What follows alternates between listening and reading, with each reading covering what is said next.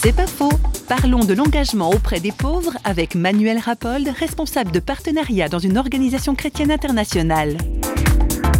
L'attitude qui nous a été démontrée par Jésus, c'est d'abord d'aller vers l'autre dans une attitude d'amitié et d'intérêt sincère pour l'autre.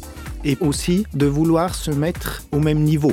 Contrairement aux chefs religieux de l'époque, Jésus a toujours été perçu par le peuple comme l'un des leurs.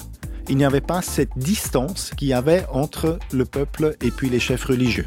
Ça me semble aussi pertinent pour un engagement aujourd'hui auprès des pauvres. Nous ne pouvons pas prétendre les aider à distance. Nous ne pouvons pas dire de loin, nous avons la solution pour votre problème. C'est de la présomption. Finalement, c'est de l'orgueil. C'est pas faux, vous a été proposé par Parole.fm.